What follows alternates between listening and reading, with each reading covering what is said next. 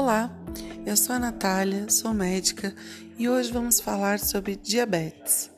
Diabetes mellitus é uma doença do metabolismo da glicose, causada pela falta ou má absorção de insulina, aquele hormônio produzido pelo pâncreas, e cuja função é quebrar as moléculas de glicose, a transformando em energia.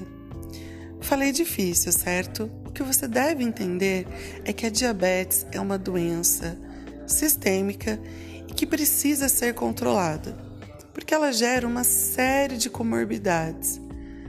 Os sintomas mais comuns são aumento da urina, principalmente urina à noite, aumento do apetite, alterações visuais, impotência sexual, infecções fúngicas de pele, em unha, feridas que não cicatrizam e neuropatias provocado pelo comprometimento de terminações nervosas.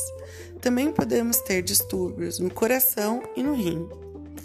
Fatores de risco para diabetes são obesidade, hereditariedade, ou seja, alguém da sua família que tenha diabetes, falta de atividade física, pressão alta, aumento do nível de colesterol, medicamentos com base de cortisona, e a idade também, acima dos 40 anos, para diabetes do tipo 2, chega a ser mais comum, além do estresse emocional.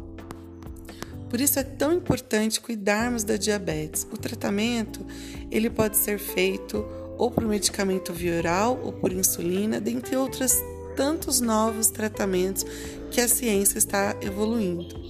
Procure seu médico, mantenha o seu nível de glicose controlado com alimentação saudável, exercício físico e não deixe de fazer a sua triagem anual para diagnóstico precoce da diabetes. Obrigada.